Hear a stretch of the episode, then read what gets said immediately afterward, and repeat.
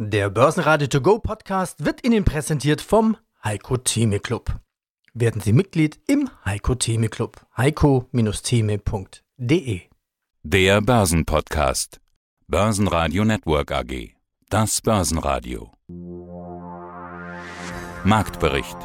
Im Studio Sebastian Leben, diesmal aus Frankfurt Peter Heinrich und von der Börse Stuttgart Andreas Groß. Außerdem hören Sie diesmal Marktanalyst David Yusuf von IG zum Börsengang von Aramco, Devisenexperte Ulrich Leuchtmann von der Commerzbank zum britischen Pfund im Zuge des Brexit-Dramas, Heiko Geiger von Fontobel zu DAX-Aufsteiger MTU und Investor Gregor Rosinger aus Wien zu seinen Investmentkriterien. Die Interviews hören Sie in ausführlicher Version auf der Börsenradio-Website oder in der Börsenradio-App.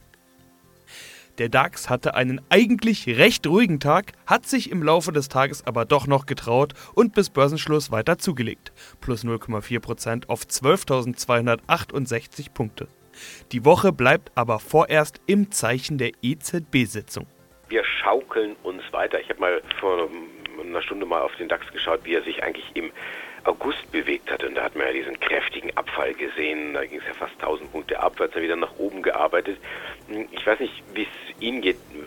Man selber, wenn man tagtäglich immer den DAX anschaut, vergisst so ein bisschen oder verliert den zeitlichen Bezug, wie er sich dann bewegt hat. Aber es ist im Grunde genommen so, wir haben viele Baustellen weltweit und je nachdem, wie intensiv man über die jeweilige Baustelle spricht, umso intensiver bewegt sich dann auch der DAX in die eine oder andere Richtung. Korrekt, wir haben EZB-Woche, wir haben dann auch nächste Woche die amerikanische Notenbank FED und die Anleger fokussieren sich jetzt verstärkt auf das Thema Notenbanken. EZB übermorgen Donnerstag, es wird ganz heftig diskutiert. Mario Draghi, der Präsident bei seiner vorletzten Sitzung, hat ja auch selber diese Erwartungen geschürt. Er hat gesagt, es wird, muss, kann weitere geldpolitische Lockerungen geben. Und jetzt sagt man, was, was könnte das denn sein? Okay, Strafzinsen, das Thema könnte man nochmal angehen oder neue Anleihenkäufe. Ach nein, das wird ja zu heftig intern diskutiert, das vielleicht doch wieder nicht. Also da ist viel Potenzial drin, was passieren kann, wenn ja und so weiter und was macht wieder die Konjunktur und wie muss man sich dann da wieder aufstellen und macht die EZB dann durch die Hintertür doch wieder äh, Wirtschaftspolitik und so weiter und so weiter. Ich bin Ulrich Leuchtmann, ich bin Leiter des Devisenresearch bei der Commerzbank. Der Brexit beschäftigt uns momentan alle intensiv. Brexit Chaos, Brexit Drama, Brexit fast schon Telenovela, egal wie man es nennen will. Der Markt muss sich damit auseinandersetzen. Mögliche Neuwahlen in Großbritannien, Boris Johnson als Sturkopf, der überall immer mehr Unterstützer verliert, mögliches No-No-Deal-Brexit-Gesetz und so weiter. Auf jeden Fall wird alles komplizierter und das Ausmaß sehen wir vor allen Dingen am Devisenmarkt. Das britische Pfund kommt ganz schön unter die Räder. Leucht mal, wie ist die Lage? Naja, das britische Pfund ist ganz schön unter die Räder gekommen. In den letzten Tagen und Wochen konnte es sich ein wenig erholen, weil das Gesetz, das das Parlament jetzt dann auch äh, final äh, verabschiedet hat und es in Kraft getreten ist, welches ein No-Deal-Brexit am 31. Oktober verhindern soll, ein wenig Unsicherheit herausgenommen hat, zumindest auf die kurze Frist. Jetzt muss man ja trotzdem mal fragen, wie viel von solchen Themen denn da schon eingepreist ist. Oder anders gefragt, was kann denn da noch passieren, wenn jetzt doch ein harter No-Deal-Brexit anstehen sollte? Wie weit kann das fallen? Irgendwann muss ja mal Schluss sein. Naja, also ja, irgendwann muss Schluss sein, aber ich glaube, vollständig ist das nicht eingepreist, weil es halt, wie gesagt, momentan danach aussieht, als wäre die Chance zumindest höher, dass wir am 31. Oktober ohne No-Deal erstmal davonkommen und dann muss man halt weitersehen. Also es gibt noch Chancen und deshalb ist so ein Szenario auch nicht vollständig im Devisenmarkt eingepreist. Ich glaube, wenn es dazu kommen würde, äh, gäbe es nochmal einen ordentlichen Rutsch im Pfund. Äh, das würde, könnte sich nochmal deutlich abschwächen. Das Ausmaß ist schwer zu sagen, da kann es auch ein Überschießen gegen, geben. Aber so die 10, 15 Prozent, also einen ganz ordentlichen Satz könnte das Fund in so einem Szenario nochmal machen. Denn klar, dieses Risiko sieht jeder, aber jeder sieht auch, dass es nicht kommen muss. Und deshalb ist der Fundwechselkurs jetzt so ein Mischkurs aus, kommt No Deal oder kommt was Konstruktiveres. Und wenn der Markt schon nicht so viel Stimmung macht, dann müssen wir auf die Einzelwerte schauen. Da gibt es eine Meldung von einer Baustelle, die wir im DAX schon ganz lange haben. Die Deutsche Bank, ein Vorstand hat sich geäußert. Was ist die Meldung und was macht der Markt daraus? Ja, ganz interessant. Also der, Finanzverstand, der James von Moltke, hatte auf einer Investorenkonferenz in New York gestern die Märkte eingestimmt auf Gegenwind. Also Deutsche Bank rechnet wegen der niedrigen Zinsen und der abflauenden Konjunktur mit Gegenwind für das angepeilte Ertragswachstum. Das heißt, bis 2022 jetzt einen Ertrag zwischen 24 Milliarden und 25 Milliarden Euro.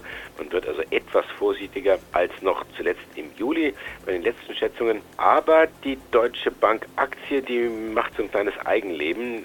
Sie war ja tief abgetaucht und hat in den vergangenen Tagen sich erholt und setzt auch heute diese Erholung fort. Herzlich willkommen, liebe Zuhörer. Mein Name ist David Yusuf. Ich bin Analyst bei DailyFX, einem Research-Unternehmen des Online-Brokers IG. Neben der Charttechnik gibt es noch eine Nachricht, die ich ganz spannend finde. Man könnte sagen, die Könige der Ölproduktion, Saudi-Arabien, und da gibt es eine Staatsfirma, Saudi Aramco. Gehen die jetzt endlich an die Börse oder nicht? Die Diskussion gibt es ja schon seit vielen Jahren. Genau, aber das wird jetzt anscheinend doch mehr konkretisiert. Die Banken, die den Zuschlag für die Beratung für eben diesen ganzen Prozess bekommen sollen, scheinen jetzt das Rennen zu machen. Es sind wie gewohnt die üblichen Verdächtigen, JP Morgan, HSBC und so weiter. Aber es scheint tatsächlich doch jetzt mehr Realität zu werden, weil auch sich der CEO von Saudi Aramco diesbezüglich gemeldet hat und gesagt, okay, wir planen bis Ende des Jahres ungefähr 1% zunächst einmal auf der einheimischen Börse an die Börse zu bringen. Und im Jahr 2020, also im kommenden Jahr, sollen dann noch weitere 2% auf den Markt kommen. Diese 1%, die jetzt bereits in diesem Jahr auf den Markt kommen sollen, sollen ja laut der Bewertung bereits schon ungefähr 20 Milliarden US-Dollar an Wert repräsentieren. Insgesamt sollen über die Zeit hinweg 5% des, des Unternehmens an die Börse gelangen. Das heißt, wir haben schon hier einen gewissen positiven Impuls auch von Seiten dieser News für den Ölpreis. Denn was bedeutet es im Umkehrschluss? Im Umkehrschluss bedeutet es, dass wahrscheinlich Saudi-Arabien gewillt ist, die Produktionskürzungen weiter fortzusetzen, vielleicht auch noch länger in das Jahr 2020. Im Moment stehen sie ja bis März 2020, aber vielleicht wird es auf jeden Fall eine sehr hohe Compliance bis dahin geben. Was bedeutet Compliance in diesem Fall? Das heißt, dass die Kürzungen zumindest von Seiten Saudi-Arabien weiterhin verfolgt werden und womöglich sogar über dem vereinbarten Produktionskürzungslevel. Wie groß oder wie bedeutend muss man sich diesen Börsengang vorstellen? Ja, es soll der größte Börsengang weltweit werden, wenn wir wirklich von diesen 5% sprechen, die tatsächlich an die Börse gebracht werden sollen. Dann sind es weitaus mehrere Billionen US-Dollar, wenn wir darüber sprechen. Ich glaube, insgesamt werden sie auf 2 Billionen US-Dollar bewertet. Dann haben wir Simrise im Gespräch, im Fokus der Investoren heute. Woran liegt's? Na, ganz interessant, da gibt es die französische Société Générale. Die haben da schon längere Zeit eine Kaufempfehlung für Simrise und haben die nochmal bestätigt, haben also nochmal nachgerechnet und sagen, jo, passt und heben auch das Kursziel noch einmal an. Und zwar von 94 Euro auf 100 Euro. Momentan kostet die Aktie von Simrise 85 Euro, 85,22 um ganz genau zu sein. Auch die Empfehlung bzw. die Begründung dieser Empfehlung der Société Générale finde ich ganz interessant. Die Wachstumsstory bei Symrise ist ja der weltweit größte Hersteller von Aromen und Duftstoffen. Die Wachstumsstory ist überzeugend. Das heißt im Klartext schnelle Anpassung an schnell wachsende Märkte und sich verändernde Märkte und ein geschicktes Investieren, also die Investitionen bei Symrise auf Rekordniveau, all das zahlt sich aus. Was mich ein bisschen wundert, die Reaktion der Aktie so ein bisschen mickrig. 0,2 Prozent sind es nur auf die besagten 85,22. Ja, mein Name ist Heiko Geiger von Fontobel und ich bin bei Fontobel zuständig für das Zertifikategeschäft im Privatanlegersegment ganz viele Themen, über die wir sprechen könnten. Rausgesucht habe ich mir MTU. Die werden ja Ende September ThyssenKrupp aus dem DAX verdrängen. Thyssen kennt jeder, brauchen wir nicht erklären. Auch nicht, warum die den DAX verlassen werden. MTU ist zwar schon designiertes DAX-Mitglied, aber trotzdem für viele erklärungsbedürftig. Technologiekonzern, Triebwerkshersteller. Herr Geiger, wer ist MTU Aero Engines? Naja, MTU, Aero Engines sind recht lange so ein bisschen unter dem Radar der Anleger geflogen, aber nichtsdestotrotz stecken hinter dem Konzern an die 100.000 Mitarbeiter und MTU ist einer der führenden deutschen Triebwerkhersteller aus München und somit haben wir quasi im DAX oder bekommen wir im DAX eine weitere Verlagerung in Richtung Bayern, denn mit dem Ausscheiden von ThyssenKrupp als Firmensitz in Nordrhein-Westfalen kommt ein weiteres Unternehmen aus Bayern in die größten 30 Unternehmen Deutschlands hinein und MTU baut Triebwerkteile, montiert Triebwerke und liefert Komponenten, die dann wiederum an Erstausrüster ausgeliefert werden. Das heißt, dadurch haben sie natürlich auch sag ich mal, eine gewisse Absicherung hinsichtlich Risiken im Fall von Triebwerkpannen, indem sie eben keine eigenen Flugzeugmotoren produzieren, sondern als Zulieferer gelten für die großen Triebwerkhersteller wie Rolls-Royce oder General Electric und, und Pratt Whitney beispielsweise. Wie kommt es, dass die jetzt DAX Mitglied sind. Sie hatten schon gesagt, die waren jetzt lange unter dem Radar. Gehören die in den DAX? Ja, beim DAX geht es ja in erster Linie um Ranglisten, was die Marktkapitalisierung angeht zum einen und den Börsenumsatz zum anderen. Also das sind so die zwei Kernmerkmale, die angeschaut werden und dann werden einfache Ranglisten gebildet und wer eben entsprechend die Nase vorne hat, wird dann in dem erlauchten Kreise der DAX-Unternehmen begrüßt oder muss eben diesen Kreis verlassen, wie es jetzt mit ThyssenKrupp geschehen ist. Lange Zeit war die Deutsche Wohnen auch so ein bisschen auf Augenhöhe mit MTU gewesen, aber dort hat dann letzten Endes der doch sehr negative Nachrichtenfluss rund um die Mietendeckelung den Kurs gedrückt, sodass am Ende des Tages, sprich am Stichtag, wo es dann eben zur Auswahl gekommen ist, die MTU Aero Engine die Nase vorne hatte. Dementsprechend hat man jetzt eben die Auswahl getroffen und wir können uns dann zur Anpassung des Index auf ein neues DAX-Mitglied freuen. Und dann gibt es einen Namen, den wir jetzt noch gar nicht genannt haben, nämlich den des amerikanischen Präsidenten. Kann das sein? Ein Marktbericht ohne diesen Namen? Ah nein, da kommt ja doch noch eine Meldung. Donald Trump. Es gibt jetzt einen eigenen Donald Trump Index. Was steckt denn da dahinter? Also da weiß man jetzt gar nicht, ob man lauthals lachen oder, oder weinen soll, weil das Thema ist sowohl lustig als auch unglaublich, als auch äh, irgendwo ein Stück weit traurig. Die US-Investmentbank äh, JP Morgan hat nämlich hier einen eigenen Index ins Leben gerufen, eben auf Donald Trump, der seit seiner Inamttretung 10.000 Tweets abgesetzt hat auf Twitter. 10.000, also ich weiß gar nicht, wie viel das am Tag sind, das müssen irgendwo um die 10 ungefähr sein. Und jedes Mal, wenn er sich dann auch zum Thema Unternehmen und so weiter geäußert hat und hier mal was zum Thema Gold und China, dann haben wir ja entsprechende Ausschläge auch gesehen an den Börsen. Und jetzt hat JP Morgan einen Index ins Leben gerufen, den nennen sie Vollfete. Das klingt jetzt so ein bisschen seltsam und da komme ich auch echt ins Schmunzeln. Das geht auch auf einen Tweet von Trump zurück, nämlich Fefe. Da hat er irgendwas von Fefe gefaselt und bis heute ist nicht klar, was er eigentlich damit gemeint hat.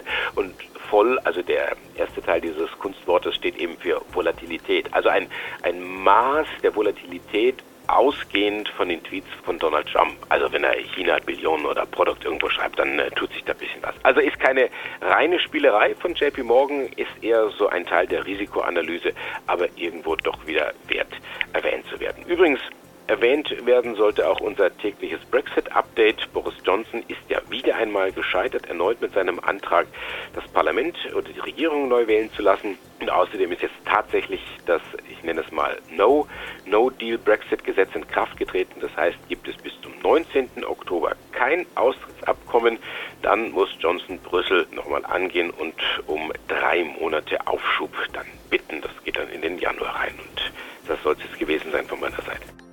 Ja, mein Name ist Gregor Rosinger. Ich bin Generaldirektor des Finanzkonzerns Rosinger Group. Ich bin seit 1985 am Kapitalmarkt tätig als professioneller Investor, habe seitdem 63 Unternehmen weltweit an die Börse gebracht. Das waren Listings und IPOs und habe über 300 Kapitalmarkttransaktionen im Bereich von äh, Bonds, Convertibles und dergleichen weltweit begleitet in dieser Zeit. Und genauso kennen wir sie auch als Investor, der sein Kapitalmarkt-Know-how mit einbringt. Und das führt dann eben häufig zu Kapitalmarktmaßnahmen, Börsengängen, IPOs. Aktuelles Beispiel Net New Energy. Das wollen wir uns jetzt auch mal genauer anschauen. Bevor wir da aber tief eintauchen, würde ich erstmal generell fragen, was muss ein Unternehmen denn mitbringen, damit Sie sich dort beteiligen? Also welche Kriterien überzeugen Sie? Naja, wir haben eigentlich drei Kriterien, die wir uns sehr wesentlich anschauen damit ein Unternehmen für uns als Investment in Frage kommt. Und nur solche Unternehmen, die für uns als Investment in Frage kommen, begleiten wir dann auch an die Börse. Das heißt also, wenn wir von vornherein sagen, das Unternehmen würde nicht in Frage kommen für uns als Investment, würden wir auch gar kein Mandat übernehmen, ein Börsenlisting zu begleiten. Ja, jetzt zu Ihrer Frage zu den drei Kriterien, die ich erwähnt habe. Das eine Kriterium ist, es muss von der Branche her in unserem Fokus liegen.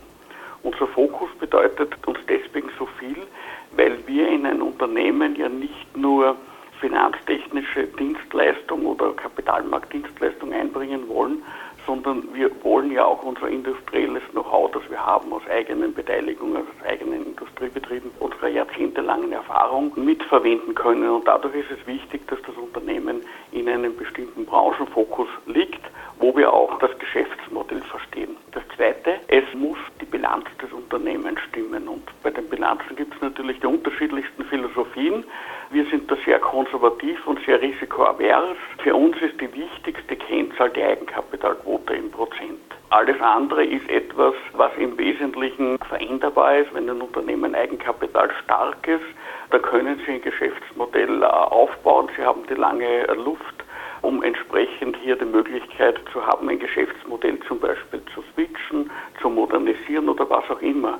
Ein Unternehmen kann noch so dynamisch sein, wenn das Eigenkapital fehlen würde oder zu wenig Eigenkapital vorhanden wäre, dann ist das nur eine sehr schlechte Ausgangsbasis, um weitere Wachstumsschritte machen zu können. Das sind dann meist die Unternehmen, die dem Liquiditätstod sterben. Also kurz gesagt, für uns die Eigenkapitalquote ist für uns deutlich wichtiger als zum Beispiel Wachstumsraten oder irgendwelche dynamische Kennzahlen, die gerade in Mode sind. Der dritte Punkt, der natürlich auch ein sehr wichtiger Punkt ist, der hängt auch ein bisschen mit dem ersten und mit dem zweiten zusammen. Wir denken natürlich in Strategien, die ein langfristiges Wachstum generieren. Das heißt, ein Unternehmen muss bei uns im Fokus sein, es muss entsprechend Eigenkapital stark von der Eigenkapitalquote her sein, aber es muss auch ein Geschäftsfeld sein, wo sich unserer Meinung nach auf längere Sicht ein entsprechendes Wachstumspotenzial ergibt und das nicht nur regional, sondern überregional. Also wir denken da jetzt auf global oder zumindest kontinentweit. Börsenradio Network AG Marktbericht Der Börsenradio To Go Podcast wurde Ihnen präsentiert vom Heiko Theme Club. Werden Sie Mitglied im Heiko Theme Club. heiko-theme.de